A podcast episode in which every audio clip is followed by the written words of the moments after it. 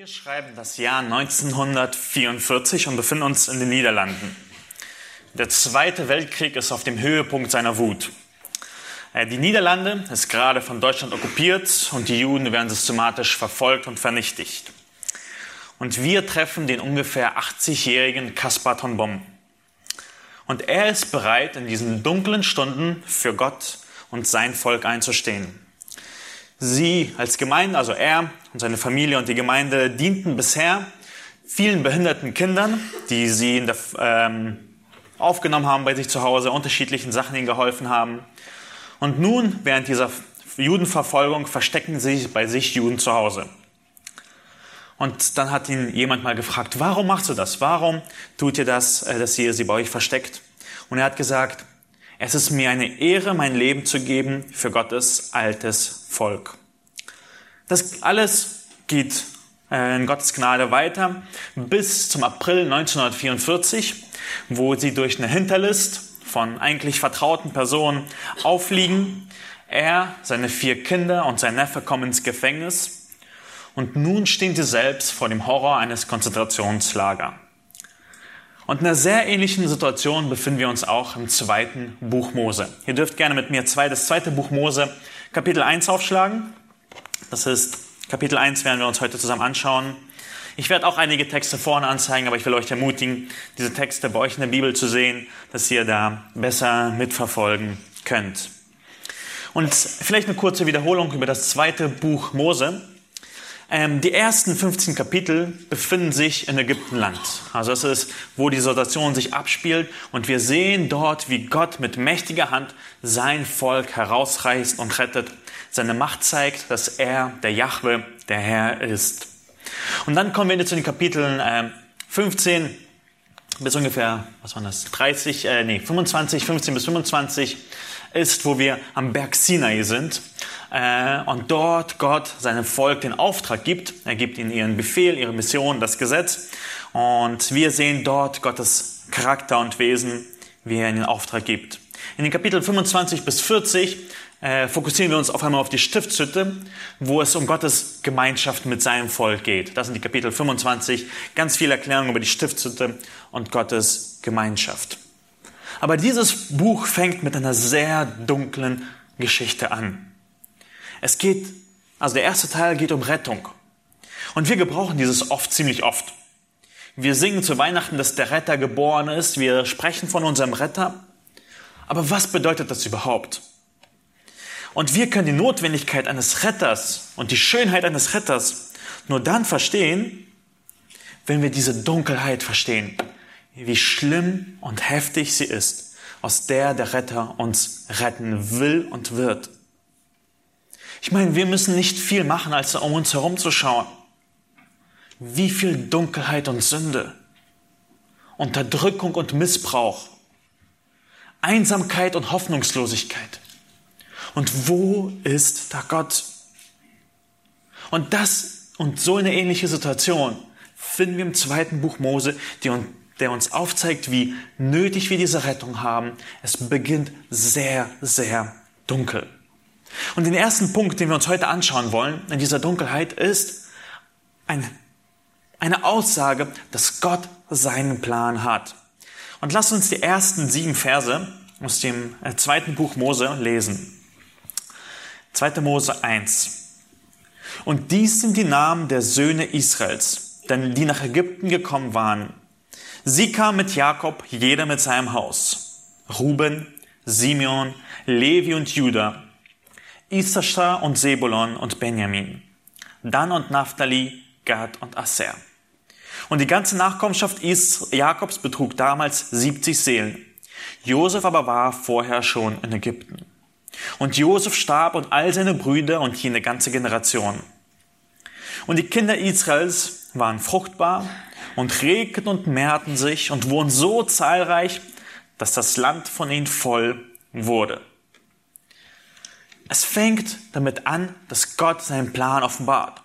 Weil oftmals ist unsere Frage in dunklen Stunden, eine ähnliche Situation, die wir in 2. Mose finden werden, ist unsere Frage, warum macht Gott das?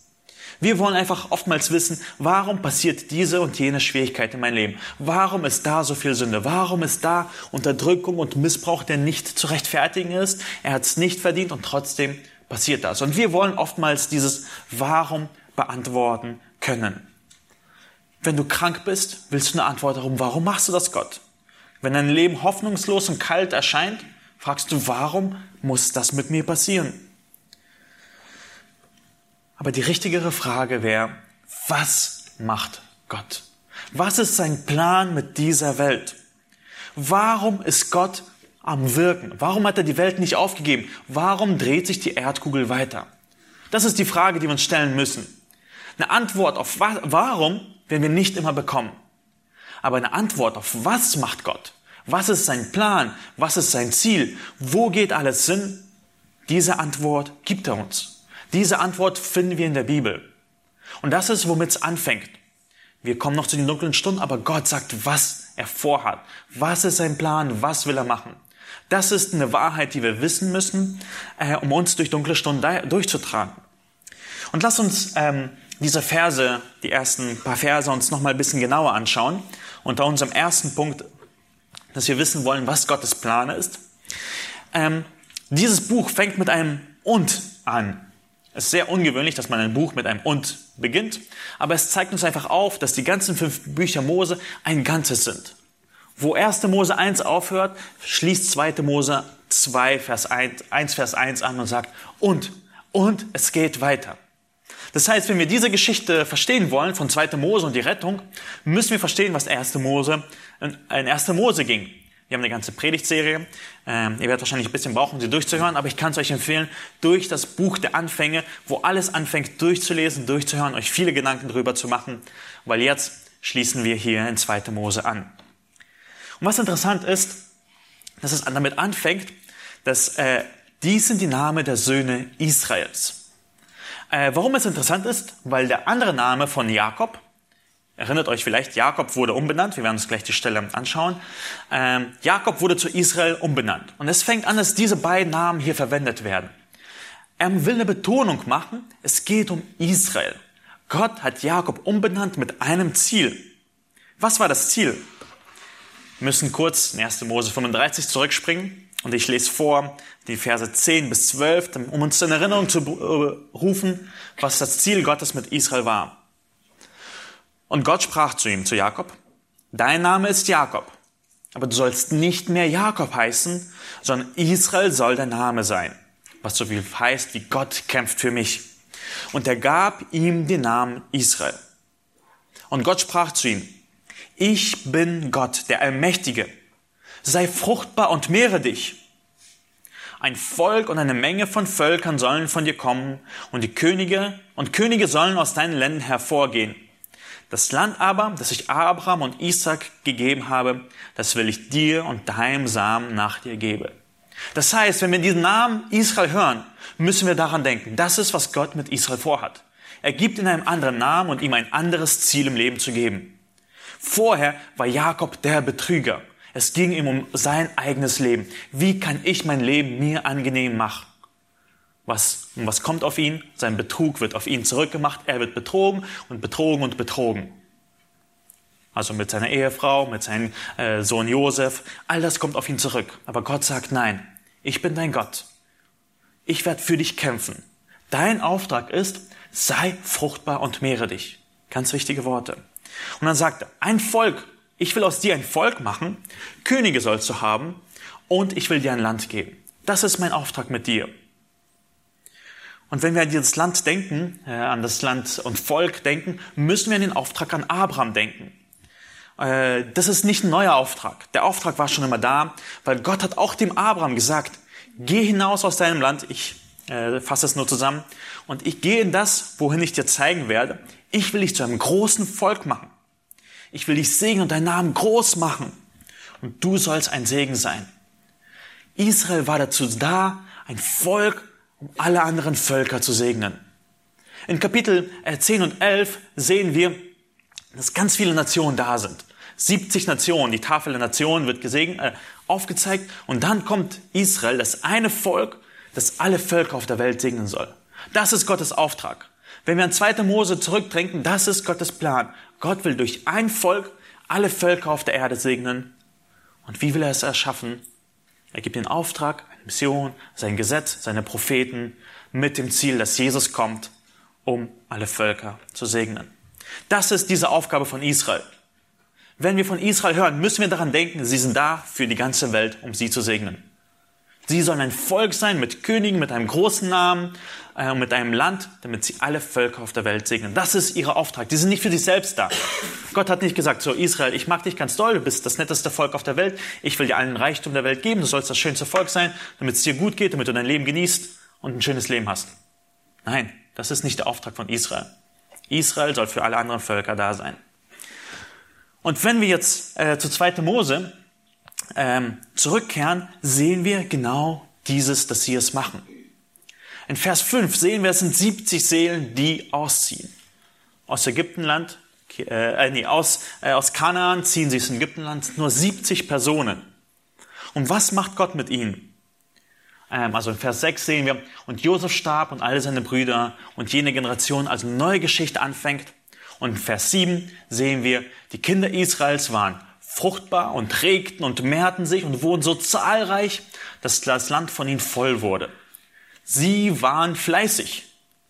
Äh, und die Wörter, die hier verwendet werden, regten und mehrten sich, erinnern so an 1. Mose 1, den Auftrag. Äh, das, das, also man, die Worte, die hier verwendet werden, ist was sie, sie wimmelten. Sie waren wie die Kaninchen. Sie wurden ganz, ganz viele. Also das ist tatsächlich das Bild, das hier verwendet wird. Israel erfüllt seinen Auftrag. Das ist, was sie machen mussten.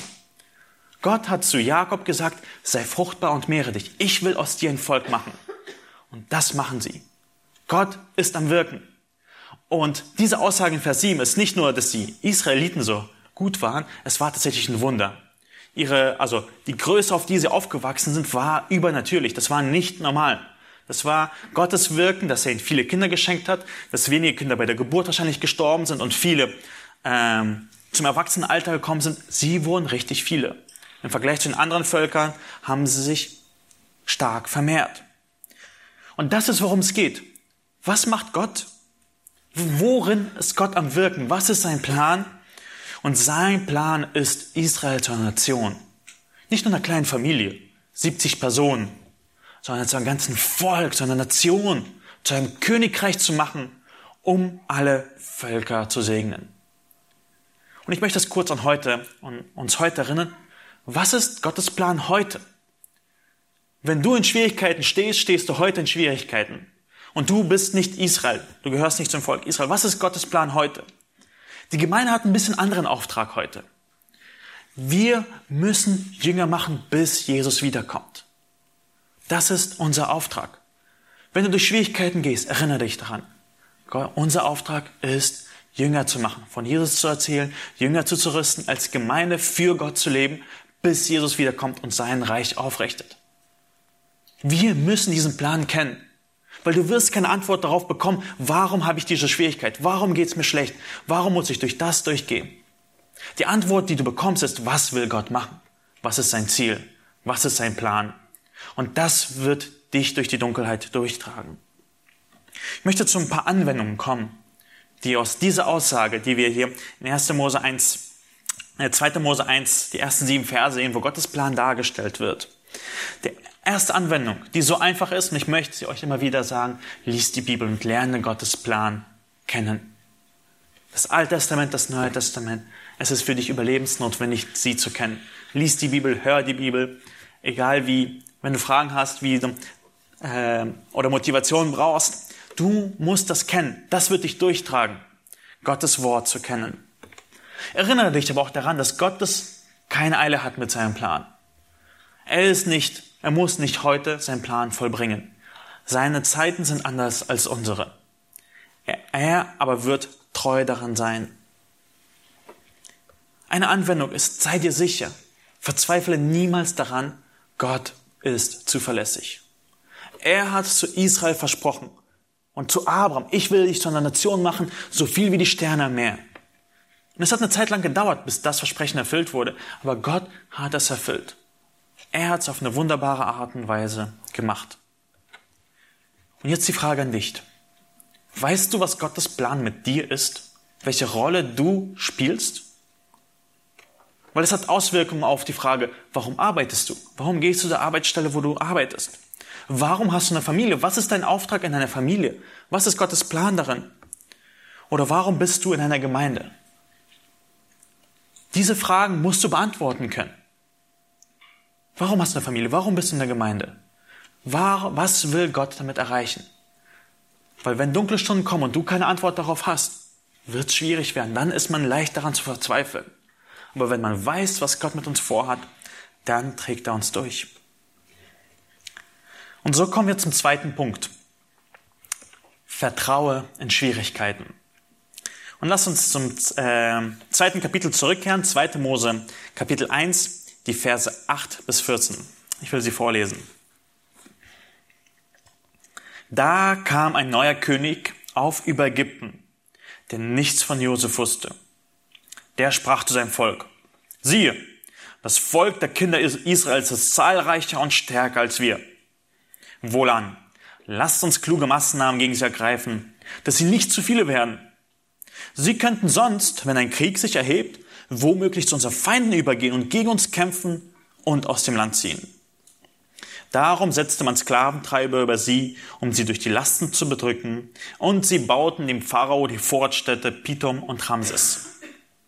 Je mehr sie aber das Volk bedrückten, desto zahlreicher wurde es, und desto mehr breitete es sich aus, sodass es, sodass ihnen vor den Kindern Israels graute. Darum zwangen die Ägypter die Kinder Israels mit Gewalt zum Dienst. Und sie machten ihnen das Leben bitter mit harter Zwangsarbeit an Lehm und Ziegeln, mit allerlei Feldarbeit, lauter Arbeiten, mit denen man sie zu Gewalt zwang. Wir kommen jetzt zu diesem Moment, wo die Dunkelheit einbricht. Vorher haben wir Gottes Plan gesehen, das ist, was Gott machen will, das ist sein Ziel und er macht das. Und jetzt kommt auf einmal Widerstand. Wir sehen in den ersten Versen, dass ein Angriff kommt. Ein Angriff von wem?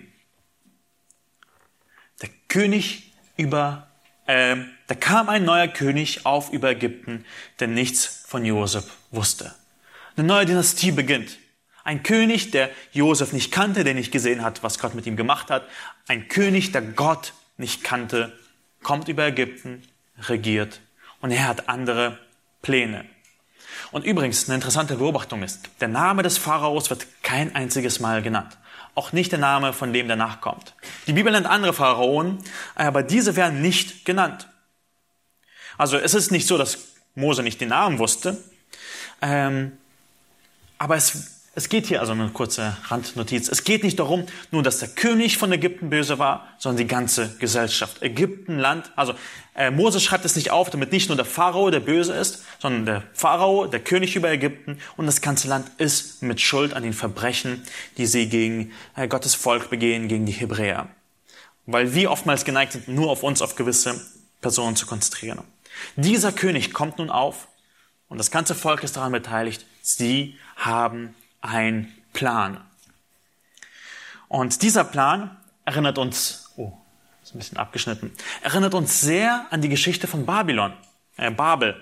In 1. Mose 11, einfach nur Erinnerung, lesen wir, und sie sprachen zueinander, wohlan, lasst uns Ziegel streichen und sie feuerfest brennen. Und sie verwendeten Ziegel statt Steine und Asphalt und Mörtel. Und sie sprachen, wohlan, lasst uns eine Stadt bauen und einen Turm, dessen Spitze bis an den Himmel reicht. Das ist die Geschichte von Babylon, wir kennen sie. Es geht um Gottes Rebellion. Ein, die Völker versammeln sich und sagen, nee, wir wollen nicht das tun, was Gott uns gesagt hat. Wir wollen uns nicht über die Erde zerstreuen, sondern wir wollen uns seinen Namen machen. Und Pharao sagt dasselbe, er sagt, wohlan, lass uns kluge Maßnahmen ergreifen. Und dann ist auch interessant, in der Bibel werden diese beiden Wörter nur in zwei Stellen tatsächlich verwendet. Die Ziegel und äh, Lehm. Also in einer Übersetzung wird es mit Mörtel. Aber es sind dieselben Wörter, die verwendet werden. Und wenn wir diese Geschichte lesen, denken wir, boah, ist das neues Babylon? Ein Volk entscheidet sich gegen Gott aufzulehnen. Und wieder spiegeln, äh, spielen Ziegel und Mörtel eine Rolle. Und das ist, was, wie die Bibel Ägypten darstellt, als das neue Babylon, das sich gegen Gott immer wieder rebelliert. Und die Arbeit, die sie dem Volk Israel aufzwingen, ist keine leichte Arbeit. Es ist nicht, wo man nur ein bisschen Stress hat, wo der Chef immer ein bisschen Stress macht, sondern äh, so ungefähr sah das aus. Das ist ein Foto von heute, wo das tatsächlich heute noch gemacht wird. Also sie mussten Ziegel und Lehm herstellen. Und das ist eine Arbeit, die du erstens die ganze Zeit gebückt machst. Dein Rücken ist danach kaputt. Du musst die ganze Zeit diese Steine, also macht, äh, nimmt den Lehm mit Wasser in eine Form, äh, füllt die auf und dann lässt man sie macht man sie auf die Erde und lässt sie in der Erde trocknen. Und es ist eine Arbeit, wo deine Hände von dem ganzen Leben, deine Füße und Hände sind mit diesem Lehm eingesogen. Du bist voll davon, deine Haut wird brüchig, platzt, du blutest die ganze Zeit, weil du in dieser Hitze arbeitest. Das ist die brutalste Arbeit, die man sich vorstellen kann, auch heutzutage. In der hitzenden Sonne, wo bei dir alles wehtut, alles, alle Hände und Füße platzen und du musst gebeugt ein Stein nach dem anderen tragen und die sind nicht leicht. Und das ist der Plan von Ägypten. Die Israeliten, die werden zu viel. Wir haben Angst. Die Ausrede ist okay. Die könnten es, wenn es Krieg aufkommt, verbinden sie sich und werden uns zerstören. Unsere Existenz ist bedroht. Diese fremden Angst und Feindlichkeit, die wir bei äh, dem Land von Ägypten sehen und sagen, okay, wir müssen sie einspannen. Wir wollen sie nicht einfach vertreiben, Billige Arbeitskraft ist richtig gut und setzen sie ein und unterdrücken sie. Und das ist, was Gott absolut hasst. In zweierlei Hinsicht. Erstens, sein Plan ist, dass das Volk groß wird. Und zweitens, Gott hasst Sklaverei, also diese Unterdrückungssklaverei, die hier dargestellt wird. Und in, wenn wir später noch dazu kommen werden, in den anderen Büchern Mose, jedes Mal, wenn Gott zu ihnen sagt, ihr sollt jemand nicht unterdrücken, erinnert sie an die Sklaverei, die sie erlebt haben in Ägypten. Er sagt, ihr sollt nicht so sein wie die Ägypter mit euch. Was wir hier sehen, ist ein Babylon, ein Ägypten, das sich gegen Gott widerstrebt und ein Volk unterdrückt. Aber was macht Gott? Ist Gott da inaktiv? Könnte man sagen, also, sie werden nicht aus ihrer Unterdrückung befreit. Aber Gott hat seinen Plan. Und wir lesen Vers 12. Eine richtig interessante Logik, die wir nicht begreifen können. Je mehr aber sie das Volk bedrückten, desto zahlreicher wurde es. Das ist eine Implikation, eine Schlussfolgerung, die für uns unlogisch ist. Unterdrückung bedeutet nicht, dass man mehr Kinder hat, mehr Zeit, mehr Geld und für all diese Kinder. Aber Gott ist ja am Wirken. Je mehr sie unterdrückt wurden, desto zahlreicher wurden sie. Den, Ägypten, äh, den Hebräern ging es nicht gut. Sie waren nicht in einer schönen Situation. Es war Dunkelheit, es ist schwierig, ihr Leben ist schwer und hart. Aber Gott ist treu und lässt sie ihren Auftrag erfüllen. Und die bereiten sich aus, sodass die Ägypter Angst haben von den Kindern Israel. Die sind so zahlreich. Ja, breiten sich auf. Das ist Gottes Treue. Es ist nicht immer, die Lösung, die wir uns vorstellen, ist nicht immer, wie wir sie haben wollten, aber Gott lässt es zu, weil er seinen Plan hat. Und dann sehen wir, der Angriff hört nicht auf. Ägypten macht nicht Stopp und sagt, oh, die werden doch viele, lassen wir sie wieder frei. Nein, Vers 13, darum zwangen die Ägypter die Kinder Israels mit Gewalt zum Dienst. Und sie machten ihnen das Leben bitter mit harter Zwangsarbeit an Lehm und Ziegeln und mit allerlei Feldarbeit, lauter Arbeiten, zu denen man sie mit Gewalt zwang. Schaut einfach nur, wie viele Worte verwendet werden, um diese Grausamkeit zu beschreiben. Gewalt, bitter, harte Arbeit, Gewalt, Dienst, Zwangsarbeit, Feldarbeit, lauter Arbeiten. Das ist, wie das Leben von ihnen aussah. Das ist nicht schön. Aber wenn du in so einer Situation bist, vertraue Gott. Du kannst es dir vielleicht jetzt nicht hier erklären. Vielleicht wirst du es nie hier auf der Erde dir erklären können. Aber Gott ist treu. Er wird seinen Sieg vollbringen, wenn Jesus Christus wiederkommt.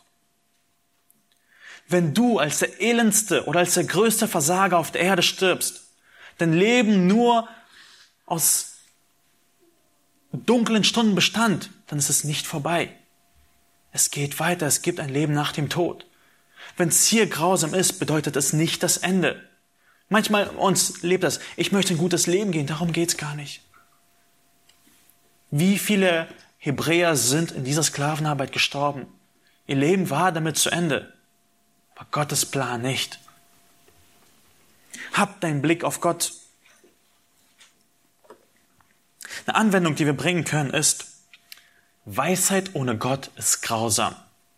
Pharao sagte, lass uns kluge Maßnahmen gegen sie ergreifen. Er wollte schlau sein und klug sein. Ein Planer, ein äh, äh, Stratege. Aber diese Weisheit ist grausam. Schlauheit ohne Gott ist bösartig. Wenn du Gott nicht kennst, ist deine Schlauheit und deine Klugheit gegen Gott gerichtet. Und du machst Böses. Das sehen wir bei dem König von Ägypten, der klug sein wollte, aber grausame Sachen gemacht hat. Eine Anwendung, die wir tatsächlich daraus bringen können. Unterdrücke niemanden. Die Bibel wird später diese Anwendung immer wieder bringen aus der Sklaverei in Ägypten. Sei kein Unterdrücker. Wenn du ein Arbeitgeber bist, wenn du kleinere Geschwister hast, sei kein Unterdrücker in der Schule. Gehe mit Menschen so um, als wären sie Geschöpfe Gottes, denn sie sind es. Gott hat sie gemacht und geplant. Eine Anwendung, die wir auf jeden Fall bringen müssen, ist, die du für dich heute mitnehmen kannst. Vertraue Gott, weil er hat einen Plan. Auch wenn es dunkel ist, auch wenn es nicht aufgelöst wird. Und vergiss eine Sache nie, Gott ist mächtiger.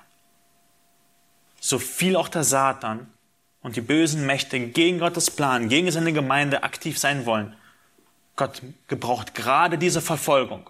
Also wenn wir jetzt heute an die Verfolgung der Gemeinde durch unterschiedlichste Menschen denken, sie haben keinen Erfolg. Sie töten und morden und unterdrücken und äh, sind gegen Gott gerichtet, aber seine Gemeinde wächst und oftmals in Unterdrückung mehr als in Freiheit. Genauso wie es bei den Hebräern in Ägypten waren.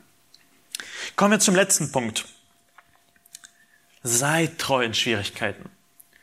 Vertraue und sei treu sind zwei Seiten von einer Medaille. Also vom Wort her allein. Äh, dieses Vertrauen und Treue sind ein und derselbe Aspekt. Beim Vertrauen, das ist passiv, wir halten Gott für treu und wissen, er wird für uns sein und vertrauen ihm einfach. Und diese Treue ist unsere aktive Reaktion darauf. Wenn wir Gott vertrauen, dass er treu ist, müsste das für uns bedeuten, dass wir Gott auch gegenüber treu sind. Und das ist äh, den Aspekt, den wir ab Vers 15 bis zum Ende des Kapitels sehen, dass wir in Schwierigkeiten nicht nur vertrauen sollen, sondern auch treu sein sollen. Und wir lesen den Angriff, also der erste Angriff war durch Sklavenarbeit, durch Unterdrückung, durch schwere äh, körperliche Arbeit. Und der zweite Angriff, Angriff bezieht sich auf äh, das Leben, auf die Neugeborenen. Und lasst uns ab Vers äh, 15 bis 22 äh, nochmal zusammen lesen. Und der König von Ägypten redete mit den hebräischen Hebammen, von denen die eine Schifra, die andere Pur hieß. Und er spricht, wenn ihr die Hebräen bindet, so seht auf der Stelle nach. Wenn es ein Sohn ist, so tötet ihn. Ist es aber eine Tochter, so lasst sie leben. Aber die Hebammen fürchteten Gott und taten nicht, was ihnen der König von Ägypten befohlen hatte, sondern sie ließen die Knaben leben. Da ließ der König von Ägypten die Hebammen rufen und fragte sie, Warum tut ihr das, dass er die Knaben leben lässt? Da antworteten die Hebammen dem Pharao. Nun, die hebräischen Frauen sind nicht wie die ägyptischen. Sie sind lebhafter. Ehe die Hebamme zu ihnen kommt, haben sie geboren. Und Gott segnete Hebammen, und das Volk aber vermehrte sich und nahm gewaltig zu. Und es geschah, weil die Hebammen Gott fürchteten, baute er ihnen Häuser. Da gebot der Pharao seinem ganzen Volk und sprach, werft alle Söhne, die ihnen geboren werden, in den Nil, aber alle Töchter lasst leben. Wir sehen also in den Versen 15 äh, bis 16, dass äh, der König von Pharao sich einen neuen Angriff ausdenkt. Also 15 lesen wir, der König von Ägypten redete und sprach zu den Hebammen. Und er hat ähm, er hat einen Plan. Mit offensichtlicher Unterdrückung geht's nicht. Vielleicht machen wir es im Geheimen. Und holt die beiden, wahrscheinlich waren das die Leiter von der äh, Verbund aller Hebammen, weil zwei Hebammen für das ganze Volk von Millionen wird schwierig sein. Äh, das war wahrscheinlich waren es die Leiter ähm, von diesen und sagt ihnen so: Mein Auftrag an euch: Ich bin der König von Ägypten. Ich habe alle Macht. Was ihr machen sollt, ist bei der Geburt, wenn ihr seht, es ist ein Junge, töten, wenn es ein Mädchen ist, am Leben lassen. Und was interessant ist, dass die Hebammen mit Namen ernannt werden, der König von Ägypten nicht. Diese Beinamen sind als Helden in die Geschichte der Bibel eingegangen, weil sie sich geweigert haben, dem Befehl des Königs von Ägypten zu gehorchen. Und was war ihr Auftrag? Sie sollten gucken, ob es ein Sohn ist und dann töten. Und wenn es eine Tochter ist, lasst sie leben. Der Plan von dem Pharao war nicht einfach, ich will alle ausrotten. Nee, er wollte sie als Sklaven haben. Und ähm, er will aber im verborgenen Geheimen so machen, dass nur die Töchter am Leben bleiben. Welche Vorteile hat es? Die Männer sind sie kämpfen. Wenn sie nicht kämpfen können, können sie alle Frauen abbekommen und sozusagen das ganze Volk in sich verleiben, äh, alle Vorteile davon genießen und das machen. Also es gibt viele Wahrscheinlichkeiten, also Gründe dafür, dass wahrscheinlich das der Hintergedanke von dem Pharao war, warum er die Töchter hat leben lassen. Weil es gibt auch einen Moment, wo der nächste Pharao anbietet, wo er sagt, ja, ihr dürft hinausziehen, aber nur die Männer. Frauen und Kinder müssen hier zurückbleiben. Und wahrscheinlich war es mit demselben Hintergedanken, Männer alle weg, die sind nicht mehr kriegsfähig und die Frauen sich annehmen. Und das ist, was hier passiert, ist Massenmord. Es ist ein Genozid, was der Pharao vorhat, mit dem Ziel, das Leben für sich selbst schön zu machen. Das ist eine Weisheit, die ohne Gott ist, die darauf aus ist, zu töten und zu morden. Geht bis dahin, dass es sie bereit ist, zu töten und zu morden. Und was müssen wir in diesem Moment machen? Das ist, wo wir gefragt sind, auch unsere Treue zu erweisen und Nein dazu zu sagen. Lass uns die Geschichte nochmal lesen. Aber die Hebammen fürchteten Gott und taten nicht, was ihnen der König von Ägypten befohlen hatte, sondern sie ließen die Knaben leben. Sie, die Hebammen, waren bereit, ihr Leben auf ein Spiel zu setzen, um dem König Nein zu sagen. Er hatte auch die Autorität, er hatte die Autorität, das zu sagen. Aber sie haben Gott gefürchtet und gesagt, nein, wir machen das nicht. Und vielleicht erinnert ihr euch noch an die Geschichte von Kaspar von Bumm aus der Einleitung. Als er ins Gefängnis kam, war er schon alt. Er war dann schon über 80 Jahre alt und wurde dort verhöht. Und die Gestapo sagte in einem Moment zu ihm, dass sie ihn gehen lassen wollten, weil er schon so alt ist, damit er zu Hause sterben würde. Und dann sagte er, wenn ich heute nach Hause gehe, dann werde ich morgen meine Tür jedem öffnen, der Hilfe braucht. Das war seine Einstellung. Egal wie es mir geht, ich bin bereit, mein Leben dafür aufzuopfern. Kaspar war ein Mann, der Gott fürchtete und nicht Menschen. Er war bereit, sein Leben dafür aufzugeben. Und das ist, worum es geht. Weil dunkle Momente, dunkle Stunden dürfen keine Ausrede für Sünde sein. Schwierigkeiten sind keine Ausrede. Schwierigkeiten sind Prüfung, aber keine Ausrede für Sünde. Das sind die Momente, wo wir Gott fürchten lernen sollen. Und die Schifra und die Pur fürchteten Gott. Sie waren Gott gehorsam. Das ist, was sie gekennzeichnet hat. Und vielleicht nur eine kurze Anwendung. Äh, das, was in heutigen westlichen Ländern mit der Abtreibung gemacht ist, ist dasselbe. Es werden Menschenleben weggenommen, weil es finanziell und logisch nicht ins Leben passt. Man will die Freiheit geben, man will das machen, wofür wie das Leben schöner geht und man nimmt Menschenleben weg. Die beiden Hebammen dafür ein und wir müssen auch dafür einstehen. Wir müssen sagen, nein, wir fürchten Gott ungeachtet der Konsequenzen. Und was sehen wir? Also, man sieht auch wieder hier Gottes Treue. Die Hebammen waren Gottes Auftrag treu und haben gesagt, nein, wir machen das nicht. Und Gott segnet und das Volk nahm wieder gewaltig zu und vermehrte sich doll. Gott gebraucht Gottes fürchtige Hebammen, um seinen Plan zu vollbringen. Gott will dich gebrauchen, um seinen Plan voll zu vollbringen. Also der erste Aspekt war, wir müssen Gott vertrauen, weil sein Plan hat in Schwierigkeiten. Aber andererseits sind wir auch gefragt, wenn Schwierigkeiten sind, dass du nicht der Sünde nachgibst. Dass du nicht der Weltzeit und äh, den bösen Mächten zugestehst und äh, ähm, Kompromisse machst. Und wir sehen auch, dass Gott die Hebammen segnete. Ähm, Vers 20, Gott segnete die Hebammen, er belohnt sie dafür, dass sie ihm treu waren. Und Vers 21 heißt es, weil sie Gott fürchteten, baut er ihnen Häuser. Vielleicht ist es ein bisschen missverständlich. Er baute ihnen nicht eine Luxusvilla und hat gesagt, so, das ist eure Belohnung, ein schönes Haus, weil ihr äh, mir gehorsam war, sondern diese Wortgebrauch, das ist eine Redewendung im Hebräischen, er gab ihnen Familien. Das ist, worum es geht. Ein Haus zu haben, äh, bedeutet eine Familie zu haben. Es ging nicht so sehr um die Steine, die man irgendwie zusammenbaut äh, und um ein Dach über dem Kopf zu haben, sondern um Familie. Also wenn ihr jedes Mal in der Bibel Haus hört, müsst ihr in erster Linie an Familien denken und in zweiter Linie an die Steine. Und das ist, was Gott hier macht.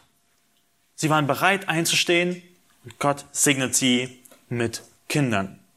Ich weiß nicht, ob euch jetzt die Frage vor den Augen schwebt und ihr darüber nachdenkt, haben die Hebammen eigentlich gelogen, als sie gesagt haben, dass die hebräischen Frauen stärker sind? Ich, vielleicht eine kurze Handhebung. Wen, wer hat sich diese Frage gestellt? Eins, zwei. Okay, ein paar, doch. Ich wollte nur wissen, wie viele sich. Ähm, ist eine schwierige Frage. Ich habe jetzt die letzten Tage viel dazu gelesen äh, und es wurde ziemlich viel äh, Tinte dafür verschwendet, nicht verschwendet, gebraucht, um diese Frage zu beantworten. Und ich möchte mit ein paar Prinzipien anfangen äh, wenn wir solche Stellen lesen. Ähm, das erste Prinzip, das ich sehr wichtig finde. Jede Aussage in der Bibel ist bewusst platziert. Es gibt kein Wort in der Bibel, das zu viel ist. Die Bibel wurde nicht wie eine Hausarbeit geschrieben, wo wir zwei Seiten vollkriegen müssen und irgendwas vollkritzeln müssen und Sachen hinzufügen, damit wir auf unsere Seitenzahl kommen. Die Bibel war mit Platzmangel die kann nicht unendlich dick werden. Und jedes Wort ist bewusst platziert. Das heißt, wenn wir eine Geschichte lesen und etwas feststellen, was uns verwirrend erscheint, was irgendwie komisch ist, was nicht zusammenpasst, ist es bewusst da. Das soll uns zum Nachdenken anregen. Eine Erinnerung ist, ich weiß nicht, ob es eine Überraschung für euch ist, die Personen der Bibel können auch sündigen. Fast alle großen Helden, von denen wir wissen, von Abraham und Isaac und Jakob und David, sie haben gesündigt. Das heißt, wenn wir sie sehen, dürfen wir nicht annehmen, alles, was sie machen, ist wie wir auch sein sollen. Wenn wir sagen, du sollst wie die Hebamme sein, heißt nicht, dass du alles ihnen nachmachen sollst. Und, also, daraus folgt, nicht alles dient als Vorbild. Wenn man diese Sachen im Hinterkopf hat, wenn wir uns diese Geschichte lesen, ähm, ist das uns hilfreich. Und zwei, eine dritte, äh, eine vierte hilfreiche Sache ist, uns zu erinnern an die bewussten Lehren der Schrift. Sprüche 12, 22, leicht zu merken, 12, 22. Falsche Lippen sind dem Herrn ein Gräuel. Wer aber die Wahrheit übt, gefällt ihm wohl. Das ist eine klare Aussage in der Bibel, dass Gott Lüge hasst. Er verabscheut das. Das ist eine Sünde in seinen Augen. Also lass uns diese Geschichte nochmal kurz zusammen anschauen. Wir sehen in Vers 17, dass die Hebammen aus Gottes Furcht das nicht taten, was der König von Ägypten ihnen befohlen hatte. Sie taten nicht, sondern ließen leben. Also einmal passiv, einmal aktiv. Die haben bewusst sich dem Gesetz von ähm, dem König von Ägypten befohlen. Das ist eine harte Aussage. Ähm, ja, also das ist, steht schon mal fest. Und dann lesen wir die Geschichte. Warum werden die Verse 18 und 19 überhaupt erwähnt? Da sagt nämlich da, Sie taten nicht. Da ließ der König von Ägypten und sie rufen und fragt, warum tut ihr das, dass ihr die Knaben leben lässt? Also ihm ist bewusst, dass sie ihm ungehorsam sind. Der Pharao sucht keine Ausrede und sagt, äh, habt ihr vergessen, die Knaben zu töten, sondern fragt, warum? Was ist eure Motivation dahinter, diese Knaben sterben zu lassen? Und sie antworten ihm, nun, die Hebrä hebräischen Frauen sind nicht wie die ägyptischen, sie sind lebhafter Ehe die Hebamme zu ihnen kommt, haben sie geboren. Einfach vielleicht eine kurze Beobachtung. Äh, was sie dem Pharao sagen, ist das, was die ganze Zeit schon passiert ist. Vers 7, äh, Vers 7 lesen wir, dass die Kinder fruchtbar waren, sie regten und mehrten sich und wurden zahlreich, also Kinder Israels. In Vers 12 lesen wir, dass das Volk zahlreicher wurde und es breitete sich aus. Das waren Fakten. Und sie sagen dem König von äh, Ägypten dasselbe ins Angesicht. Nein, die hebräischen Frauen, die sind lebhafter. Ein Zeugnis von Mund, äh, von Person zu Person, die den König von Ägypten herausfordert. Und jetzt ist die Frage, war das jetzt ganz wahr, war das nicht wahr? Es gibt unterschiedliche äh, Meinungen dazu. Ich möchte aber vielleicht mit einer Geschichte von Corrie Bum weiterführen, eine Tochter von Caspar Bum, von dem wir gerade gehört haben. Und sie hatten mit einem ähnlichen Problem zu kämpfen. Sie fürchteten Gott und versteckten die Juden. Sie ließen es nicht zu, dass sie getötet wurden. Und bei ihnen zu Hause hatten sie eine Falltür. Also eine Falltür, wo es äh, im Untergeschoss äh, ein Zimmer war, wo sie versteckt wurden. Über dieser Falltür haben sie einen Esszimmertisch angenagelt. Das heißt, um äh, runterzukommen, musste man den Tisch ab, also an die Seite schieben und dann konnte man sie runterschieben. Und jedes Mal, wenn die Corrie Bum da war und die Nazis das Haus durchsucht haben und gefragt haben, wo die Juden sich verstecken, hat sie gesagt, die sind unterm Tisch. Und die Nazis dachten, sie macht sich über lustig, aber sie waren tatsächlich wirklich unter dem Tisch. Nur ein bisschen weiter unten, als sie äh, sich formuliert hatten. Also, das ist oftmals eine Reaktion, wie gottesfürchtige Menschen auf Unterdrückung und Gewalt reagieren. Sie machen sich ein bisschen lustig über die, äh, über die bösen Mächte. Oder, ich meine, ihr kennt vielleicht auch die Geschichte von Bruder Andrew, der mit seinem Auto äh, in die Sowjetunion äh, gereist ist und dann kommt er zur äh, Polizeikontrolle, jedes Auto wird kontrolliert und dann leuchtet ihn der Polizist an und fragt ihn, ja, was hast du denn da geladen alles hinten? Er sagt, ja, alles voller Bibeln. Und er dachte, der Polizist dachte, er macht sich über ihn lustig und sagt, ach, fahr weiter. Und tatsächlich waren bei ihm alles voller Bibeln hinten. Also das ist oftmals, äh, wie gottesfürchtige Menschen darauf reagieren. Sie sagen die Wahrheit, aber die Leute glauben es nicht. Aber es gab auch andere Momente im Leben von Corrie ten. Sie musste ihr Radio abgeben, also alle mussten ihr Radio abgeben und sie wollten unbedingt eins behalten, weil es notwendig war für ihren Dienst. Und nun geht sie hin mit, sie hatten mehr Radios und sie geht mit dem einen Radio hin zur Abgabestelle. Abgabestelle gibt es ab und sagt, ja, das ist unser Radio, wir geben es hiermit ab. Und der Angestellte fragt sie, habt ihr noch weitere Radios? Also sie sagt, nein. Und hatte den Moment gelogen. Und dann sagt sie, als sie rausging von der Abgabestelle, war ihr bewusst, dass sie das erste Mal im Leben bewusst gelogen hatte. Und sie war erstaunt darüber, wie leicht es ihr gefallen ist. Es gibt Momente in unserem Leben, wo wir es nicht schaffen, wo es eine Lüge aus uns rauskommt. Ich meine, mit den richtigen Herzen, Motiven. Ihr ging es darum, das Leben der Juden zu bewahren. Manchen Momenten hat sie die Wahrheit gesagt, mit Humor. Anderen Momenten hat sie es nicht geschafft. Und ich weiß es nicht wirklich, wie es hier war. Ob es eine Wahrheit war, ob sie es mit Witz ihr gesagt haben, die, also in dem Sinne, sie brauchen uns gar nicht, sie sind so lebhaft, wir, wir haben gar keine Aufgabe in dem Sinne und äh, dass sie sich gar nicht herausreden wollten, dass es keine Ausrede ist, äh, warum sie es gemacht haben, sondern eher eine, sie machen sich über den König lustig. Wir wissen es nicht. Vielleicht war es eine Lüge, vielleicht war es eine Halbwahrheit, aber es gibt Momente in unserem Leben, wenn Schwierigkeiten kommen, ist unsere Aufgabe treu zu sein. Und manchmal versagen wir da auch. Das ist, wo die Gnade unseres Herrn Jesus Christus ins Spiel kommt. Wir kommen nicht in den Himmel, weil wir perfekt sind, weil wir nie im Leben gesündigt haben, sondern weil Gott gnädig ist. Das ist auch Hoffnung für uns.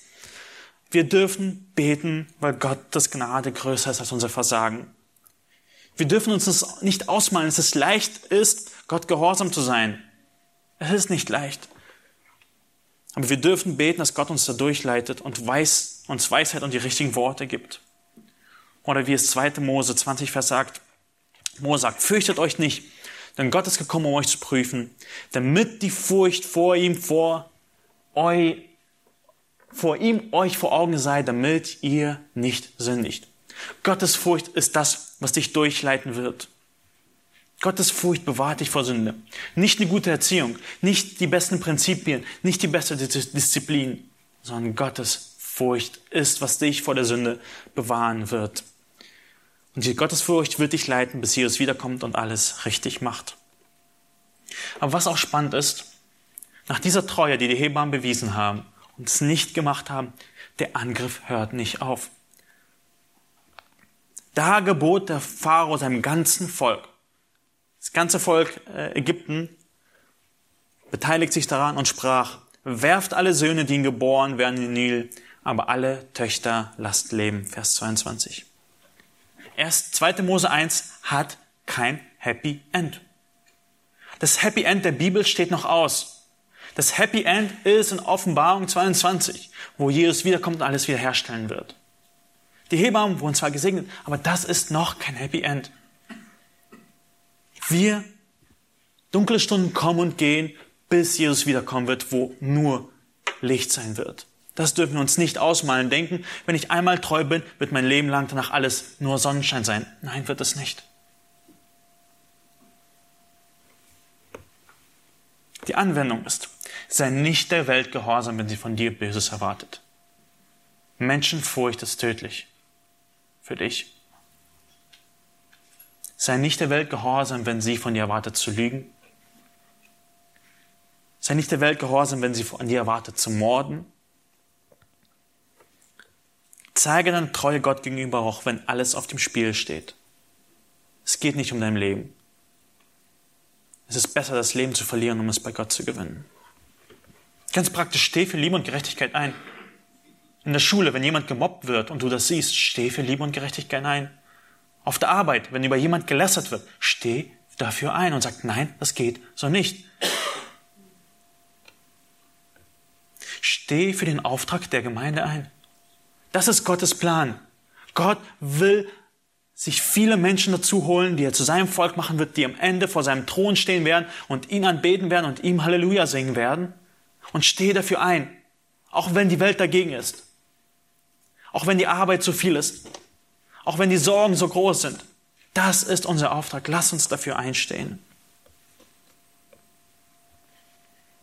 Und die Dunkelheit will manchmal gar nicht aufhören.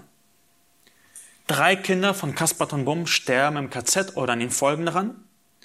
Nur eine Tochter überlebt, das ist die Corrie Bum, die wir kennen. Sie durfte weiter erzählen, was sie erlebt hat und viele, viele Menschen zu einem Leben in Liebe motivieren. Aber es, die Dunkelheit ist noch nicht vorbei. So sind wir heute hier. Wir gehen durch schöne und durch dunkle Zeiten, aber Dunkelheit ist noch nicht weg.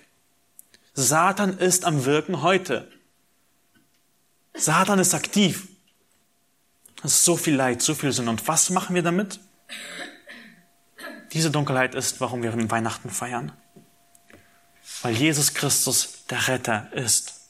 Bei Weihnachten geht es heute viel um Einkaufen, Geschenke, Lichterketten und alles Mögliche. Aber lass uns erinnern, dass, warum wir das, uns diese Zeit nehmen, es zu erinnern, dass es Gottes Plan war. Jesus ist in die Welt gekommen, um für deine Sünden zu sterben, um dir die Möglichkeit zu geben, frei zu werden aber er wird nochmal wiederkommen. Und das feiern wir auch bei Weihnachten. Er wird wiederkommen als der Retter und König der ganzen Welt. Er wird wiederkommen um regieren. Und da wird er alles wiederherstellen. Beim ersten Kommen hat er noch nicht alles perfekt gemacht. Er hat den Weg frei gemacht zur Bekehrung, zur Sündenvergebung, weil er für deine Sünden gestorben ist. Und wenn du an ihn glaubst, kannst du heute gerettet werden. Und Jesus wird uns als König noch retten. Er wird sein Reich aufbauen. Das ist, worum es bei Rettung geht. Das ist ähm, der Hintergrund für das Motiv von Jesus als Retter. Die Dunkelheit, in der wir sind, wo wir vertrauen sollen und treu sein sollen, bis er wiederkommt, bis er uns retten wird. Und ähnliche Geschichte werden wir das nächste Mal in der nächsten Predigt hören, wo Gott tatsächlich ein Retter für Israel äh, aus dem Wasser ziehen wird. Und aber bis dahin, lasst uns daran erinnern, Jesus Christus. Christus bedeutet, er ist der König, ist der Retter. Lass uns noch zusammen aufstehen, zusammen beten und weiter im Gottesdienst fortfahren.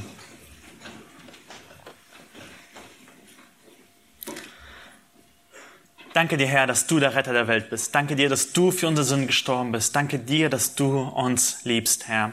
Danke dir, Herr, dass du ja, uns Vertrauen schenken willst, Herr, weil wir wissen dürfen, was dein Plan ist, was du alles äh, vorhast und was du alles tun wirst. Hilft uns bitte, Herr, auch treu zu sein. Hilft uns treu zu sein in dieser Woche, die vor uns steht, Herr, dass wir nicht der Sünde nachgeben, dass wir nicht den Versuchungen ähm, ja, dass wir da standhaft sind. Bitte dich, Herr, dass du uns da Weisheit schenkst in jeder Situation, die leicht oder schwierig sein mag, Herr, dass wir das tun, was dich verherrlicht. Bitte, gib uns Gnade, Herr, damit wir ein Licht für dich sind, Herr, damit wir zeigen, wie schön und wie herrlich du bist, Herr. Amen.